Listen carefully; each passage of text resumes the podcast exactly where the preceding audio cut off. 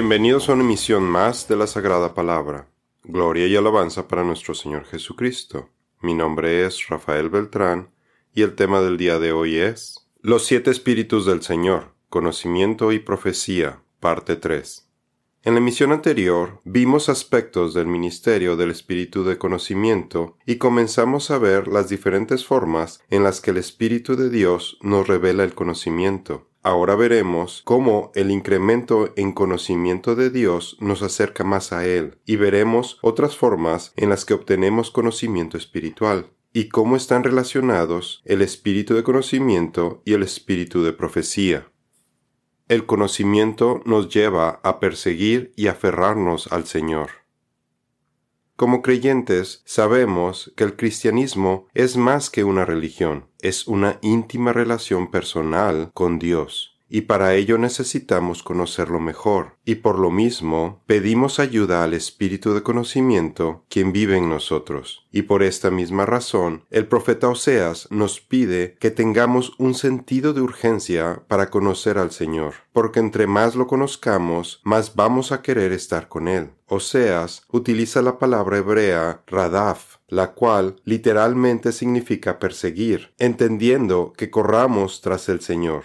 Radav es la misma palabra que utilizó Moisés cuando el faraón egipcio persiguió con urgencia a los israelitas hasta el Mar Rojo, después de las diez plagas. Lamentablemente, este sentido de urgencia que la palabra Radav nos transmite se pierde en las traducciones al español, ya que la han traducido de diferentes maneras, según la versión que usted tenga. Algunas dicen esforcémonos, persistamos por conocer al Señor, vayamos tras su conocimiento. Conozcamos, pues, esforcémonos, Radaf, por conocer al Señor. Su salida es tan cierta como la aurora, y Él vendrá a nosotros como la lluvia, como la lluvia de primavera que riega la tierra. Oseas 6.3. Los egipcios los persiguieron, Radaf, con todos los caballos y carros de Faraón, su caballería y su ejército, y los alcanzaron acampados junto al mar junto a Pijajirot, frente a Balsefón. Éxodo 14:9.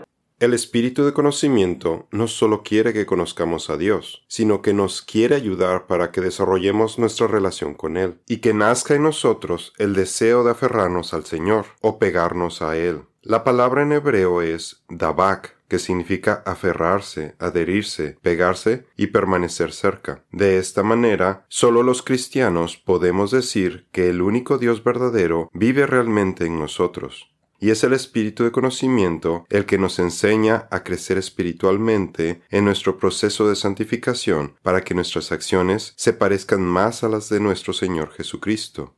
Teme al Señor tu Dios y sírvele, aférrate a Él Deuteronomio 10, 20a. Pero asegúrense de obedecer todos los mandatos y las instrucciones que Moisés les dio. Amen al Señor su Dios, anden en todos sus caminos, obedezcan sus mandatos, aférrense a Él y sírvanlo con todo el corazón y con todo el alma. Josué 22.5 de hecho, el Señor nos creó para que nos aferremos a Él, en esa convivencia que Él quiere tener con nosotros, pero, debido a la naturaleza pecaminosa, muchas personas están constantemente huyendo de Él. Porque como el cinturón se adhiere a la cintura del hombre, así hice adherirse a mí a toda la casa de Israel y a toda la casa de Judá, declara el Señor, a fin de que fueran para mí por pueblo y por renombre para alabanza y para gloria, pero no escucharon. Jeremías 13:11. Y este es el juicio, que la luz vino al mundo y los hombres amaron más las tinieblas que la luz, pues sus acciones eran malas. Juan 3:19. Ahora continuemos con las diferentes formas en las que el Espíritu de Dios nos revela conocimiento. Pero el consolador, el Espíritu Santo, a quien el Padre enviará en mi nombre, Él les enseñará todas las cosas y les recordará todo lo que les he dicho. Juan 14, 26. Quinto, utilizando el Urim y Tumim. Nuestro Señor también utilizó el Urim y Tumim que tenía el sumo sacerdote para revelar conocimiento y consejo a los gobernantes del pueblo de Israel. Puede ver más detalles de esta forma de adquirir conocimiento en nuestro artículo qué son el Urim y Tumim y los sorteos sagrados. Después de la muerte del rey David, no encontramos más consultas en donde se utilice el Urim y Tumim, de forma que el espíritu de conocimiento utilizó a los profetas para dar a conocer los mensajes del Señor, y eran a ellos a quienes los reyes dirigían sus consultas. Por lo que ahora veamos el ministerio del espíritu de conocimiento como el espíritu de profecía. Pero el Señor había dicho a Agías, la mujer de Jeroboam viene a consultarte sobre su hijo, pues está enfermo. Esto y esto le dirás, pues será que cuando ella venga fingirá ser otra mujer. Primera de Reyes 14:5. Consulta ahora de nuestra parte al Señor, porque Nabucodonosor, rey de Babilonia, nos hace la guerra. Tal vez el Señor haga con nosotros conforme a todas sus maravillas, para que el enemigo se retire de nosotros. Jeremías 21:2 Sexta forma, el espíritu de profecía. En el libro de Apocalipsis encontramos que el espíritu de profecía es el testimonio de Jesús. Entonces caí a sus pies para adorarlo, y me dijo, no hagas eso, yo soy consiervo tuyo y de tus hermanos que poseen el testimonio de Jesús, adora a Dios. El testimonio de Jesús es el espíritu de la profecía. Apocalipsis 19:10 con lo anterior entendemos que cuando andamos evangelizando, lo hacemos por medio del espíritu de profecía, y entendemos que a su vez se trata del ministerio del espíritu de conocimiento. El apóstol Pablo nos dice que, como creyentes, recibimos diferentes dones del Espíritu Santo para el servicio y bien común de la Iglesia, y los espíritus de conocimiento y entendimiento son quienes aportan la revelación manifestada por el don de profecía. El profeta es el que ayuda a los creyentes para que escojan el bien, siguiendo, obedeciendo y amando al Señor, para que eviten el juicio de Dios y reciban sus bendiciones. Inclusive Pablo nos habla de la superioridad que tiene el don de profecía y nos exhorta para que lo deseemos ardientemente, siendo que él mismo tenía este don. De manera que tenemos dones que varían según la gracia que nos ha sido concedida si es de profecía, úsese conforme a la medida de la fe. Romanos 12:6. Procuren alcanzar el amor, pero también deseen ardientemente los dones espirituales, sobre todo que profeticen. Pero el que profetiza habla a los hombres para edificación, exhortación y consolación. Primera de Corintios 14, 1 y 3. Por tanto, hermanos míos, anhelen el profetizar y no prohíban hablar en lenguas. Primera de Corintios 14:39. Y si tuviera el don de profecía y entendiera todos los misterios y todo conocimiento, y si tuviera toda la fe como para trasladar montañas, pero no tengo amor, nada soy. Primera de Corintios 13:2. Posiblemente con lo anterior también sea en cumplimiento de las palabras de Moisés. Pero Moisés le dijo, ¿Tienes celos por causa mía? Ojalá todo el pueblo del Señor fuera profeta, que el Señor pusiera su espíritu sobre ellos. Números 11:29. Entendemos que este don es para edificar, exhortar y consolar a los creyentes. Ahora hablemos más acerca del ministerio de los profetas, quienes son otra forma en la que Dios nos da su espíritu de conocimiento. La palabra general hebrea para profeta es naví, o en plural, neviim, profetas, cuya raíz viene del verbo navá, profetizar, anunciar, declarar, pronunciar palabras hablando con fervor bajo inspiración divina. La función principal de un profeta es recibir el mensaje de Dios y luego proclamar las revelaciones del Espíritu de Dios. Los profetas tenían la encomienda de mostrarle a la gente de Dios sus pecados, transgresiones e inequidad, por tanto, eran una especie de pastores que monitoreaban a la gente de Dios. Era su deber amonestar, reprender y denunciar pecados prevalentes y de amenazar a la gente con los terrores del juicio divino y llamarlos a arrepentirse, pero también eran los que traían un mensaje de consuelo y perdón. Ellos eran los centinelas que estaban de guardia para tocar la trompeta y dar advertencias oportunas de peligros que se aproximaban. Su función era diferente de la de los sacerdotes, quienes se acercaban a Dios de parte de los hombres por medio de un sacrificio, mientras que los profetas se acercaban a los hombres como embajadores de Dios, buscando que se alejaran de sus malos caminos y vivieran una vida agradable al Señor. Clama a voz en cuello, no te detengas, alza tu voz como trompeta, declara a mi pueblo su transgresión y a la casa de Jacob sus pecados Isaías 58.1. Yo en cambio estoy lleno de poder, del Espíritu del Señor, y de juicio y de valor, para dar a conocer a Jacob su rebelión y a Israel su pecado. Miqueas 3.8.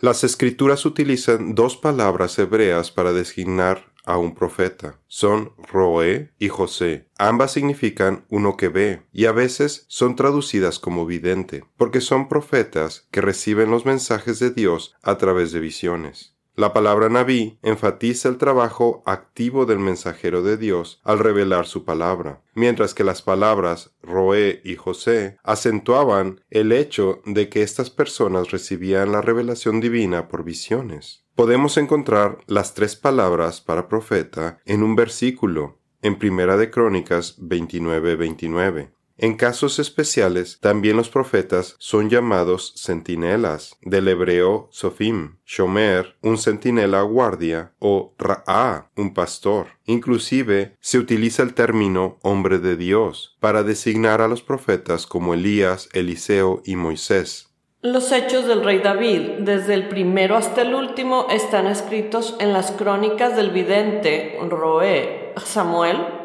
en las crónicas del profeta Naví, Natán, y en las crónicas del vidente José, Gad. Primera de Crónicas 29-29. Las escrituras nos dicen que después de que Aarón y Miriam trataron de suplantar a Moisés como mediadores de la revelación divina, el Señor dejó muy claro que Él solo iba a hablar cara a cara con Moisés, pero en el futuro todas sus comunicaciones serían a través de visiones y sueños. Así que actualmente todos los mensajes del Espíritu de conocimiento a los profetas son recibidos por medio de visiones. Durante el día, por ejemplo, quizás estando en una especie de trance como la visión que tuvo el apóstol Pedro de los animales en Hechos 10 del 9 al 16 de la cual puede leer más al respecto en nuestro artículo La dieta bíblica parte 3, o mediante sueños, también llamados visiones de la noche, en algunos pasajes como en Daniel 7.7 y 7.13. En el primer año de Belsasar, rey de Babilonia, Daniel tuvo un sueño y visiones de su cabeza en su cama, y enseguida escribió el sueño. Este es el resumen del asunto. Daniel habló y dijo, estaba mirando en mi visión de noche, y he aquí que los cuatro vientos del cielo agitaban el gran mar, y cuatro grandes bestias, diferentes la una de la otra, subían del mar. Daniel 7, 1 al 3. Él dijo, Oigan ahora mis palabras, si entre ustedes hay profeta. Yo el Señor me manifestaré a él en visión, hablaré con él en sueños. No así con mi siervo Moisés en toda mi casa Él es fiel. Cara a cara hablo con Él abiertamente. Números 12, 6 al 8a. Los profetas, al recibir comunicaciones directas, en muchas ocasiones se referían a esto como la palabra del Señor vino a mí, o bien los mismos profetas como Jeremías decían, la palabra del Señor vino a mí diciendo. Dice Jeremías, entonces vino a mí la palabra del Señor diciendo, ¿Qué ves, Jeremías? Y respondí, Veo una vara de almendro. Y el Señor me dijo, Has visto bien, porque yo vigilo sobre mi palabra para ponerla por obra. Jeremías 1, 11 al 12. Desde los días de Josué hasta Elí, las visiones no eran frecuentes, ya que, lamentablemente, durante el periodo de los jueces, el sacerdocio se había degenerado, quienes originalmente eran el instrumento a través del cual Israel recibía enseñanzas y era gobernado en asuntos espirituales. La gente ya no estaba siendo impactada por las lecciones en el servicio ceremonial, necesitaban advertencias y exhortaciones más directas. Y bajo estas circunstancias emergió Samuel, un levita de la familia de Coat, y muy posiblemente un sacerdote, y fue el instrumento para reformar la orden sacerdotal. Además, Samuel estableció escuelas de profetas, una en Ramá, luego otras en Betel, en Jericó, en Gilgal y en otras partes de Israel. Y después, al parecer, se habla de que Eliseo fue el jefe de estas comunidades de profetas. Ahí había estudiantes prometedores, quienes eran entrenados para el ministerio para ser profetas al estudiar las leyes de Dios y su interpretación. Estas instituciones fueron tan exitosas que desde los tiempos de Samuel hasta el cierre del canon del Antiguo Testamento no faltó una buena cantidad de hombres que mantuvieran la línea de profetas Israel y Judá. El joven Samuel servía al Señor en presencia de Elí. La palabra del Señor escaseaba en aquellos días y las visiones no eran frecuentes. Primera de Samuel 3.1. Así que Saúl envió mensajeros para llevarse a David. Pero cuando vieron al grupo de los profetas profetizando y a Samuel de pie presidiéndolos, el Espíritu de Dios vino sobre los mensajeros de Saúl y ellos también profetizaron. Primera de Samuel 19:20. La palabra profeta en español viene del griego profetes, que significa el que habla por otro, específicamente el que habla por un Dios, y así interpreta su voluntad al hombre. Y con el tiempo, este término de profecía cambió su significado para tener un sentido de predicción. Y por eso actualmente asociamos a un profeta con alguien que solo predice el futuro. Y eso es lo que causa la mayor confusión entre los cristianos hoy en día. Pero como hemos visto, el significado original de un profeta es el de un predicador de justicia y de avivamiento religioso, además de ser un mensajero de juicio o bendición de acuerdo al comportamiento bueno o malo del pueblo de Dios. El profeta es el que indica a las personas el buen camino, y también había un elemento de predicción como parte del contenido del mensaje de los profetas, pero no debemos creer que era lo único. Además, el Señor nos dice que en su palabra ya declaró los eventos del fin de nuestra era desde el principio. Ya tenemos la revelación de Jesucristo en su libro de Apocalipsis. Esas son las profecías que tenemos que estudiar para darle gloria a Dios cuando tengan su cumplimiento. El Señor dice que declaró el fin desde el principio y desde la antigüedad lo que no ha sido hecho.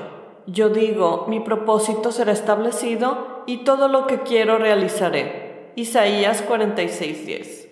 ¿Qué es el buen camino? El buen camino, de acuerdo a la Biblia, se define como lo que está de acuerdo con la voluntad, deseo o plan de Dios. Por lo tanto, cualquier desviación a eso, por definición, no es bueno y por lo tanto es malo. Así que fue Dios quien les dio a los ángeles, incluyendo a Satanás y al hombre, la opción de seguirlo o desobedecerlo. El Señor creó opciones para que pudiéramos ejercer libremente nuestra voluntad, nuestro libre albedrío, para elegir hacer el bien o el mal, a diferencia de lo que una vez dijo Henry Ford, que la gente podía elegir cualquier color de sus carros modelo T siempre y cuando fuera negro, el único color disponible. En realidad, al tener un solo color para elegir, Ford no les estaba dando opciones a sus clientes. Por eso, el profeta Isaías afirma que Dios es en realidad el que también creó el mal. Sin embargo, Él creó las opciones, pero nunca hizo que nadie escogiera hacer el mal, que es algo muy diferente. Esta es la razón por la que Dios creó el árbol del conocimiento del bien y el mal, para que Adán tuviera la opción de ejercer su propia voluntad para escoger libremente el obedecer a Dios, el bien, o hacer lo que está en contra de su voluntad, el mal. El profeta Isaías también nos da la definición de lo que es el mal, cuando el Señor dice, hicieron lo malo ante mis ojos, y escogieron lo que a mí no me agrada, esto nos da una definición asombrosamente simple de lo que es el mal. Es hacer algo en lo que Dios no se complace. Por lo que si Dios es la esencia de todo lo que es bueno, y seguirlo implica hacer lo que es correcto, bueno y agradable ante sus ojos, entonces el trabajo del profeta es conocer a Dios a través de su palabra, tal y como lo vimos que se hacía en la escuela de profetas, y guiar a los miembros de la iglesia para que hagan el bien y eviten hacer algo en lo que Dios no se complace, porque Satanás está constantemente tentando a todas las personas para que tomen malos caminos, contrarios a los deseos del Señor.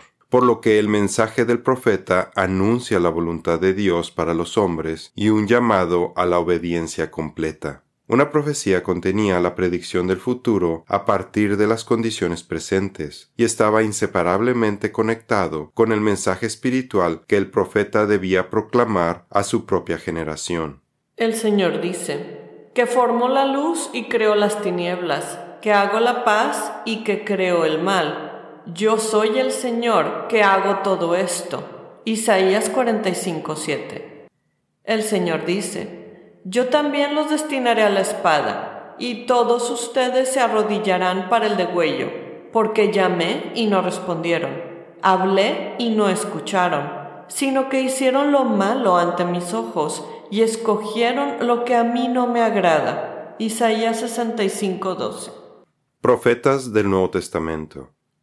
Adicionalmente a los profetas que tenemos del Antiguo Testamento, las Escrituras nos hacen mención de múltiples profetas que forman parte de la Iglesia después de la muerte y resurrección de Jesucristo. Inclusive, Juan el Bautista fue el profeta designado por Dios para preparar el camino de Jesús, el Mesías. El apóstol Pedro, en su discurso de Pentecostés, nos dice que los creyentes que estaban con él habían recibido el don de profecía como un cumplimiento a la profecía del profeta Joel, en Hechos 2, del 14 al 18. También el doctor Lucas hace mención de los profetas Judas y Silas, todos los profetas de Antioquía, en Hechos 13.1, Agabo y los profetas de Jerusalén, en Hechos 11, 27 y 28, las cuatro hijas del profeta Felipe, el evangelista, en Hechos 21.9. Además, en las cartas de Pablo, en la primera carta a los Corintios, se habla de múltiples profetas en esta comunidad, y probablemente habría más profetas en cada comunidad cristiana en los inicios de la Iglesia, que estaban haciendo la labor de los apóstoles, porque como nos enfatiza Pablo, la profecía es una señal para los creyentes. Judas y Silas, como también eran profetas, exhortaron a los hermanos con abundancia de palabras y los fortalecieron. Hechos 15:32.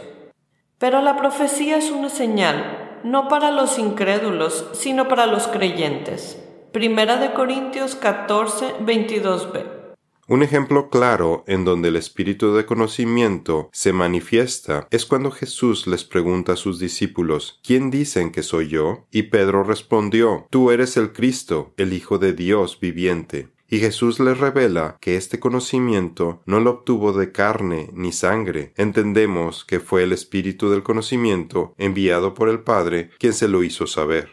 Entonces Jesús le dijo, Bienaventurado eres Simón, hijo de Jonás porque esto no te lo reveló carne ni sangre, sino mi Padre que está en los cielos. Mateo 16, 17. Para concluir, me gustaría recordarles que el mismo Jesucristo nos bendice por leer y escuchar las palabras de la profecía del libro de Apocalipsis, en donde Él mismo nos revela los eventos que experimentaremos hasta el final de esta era.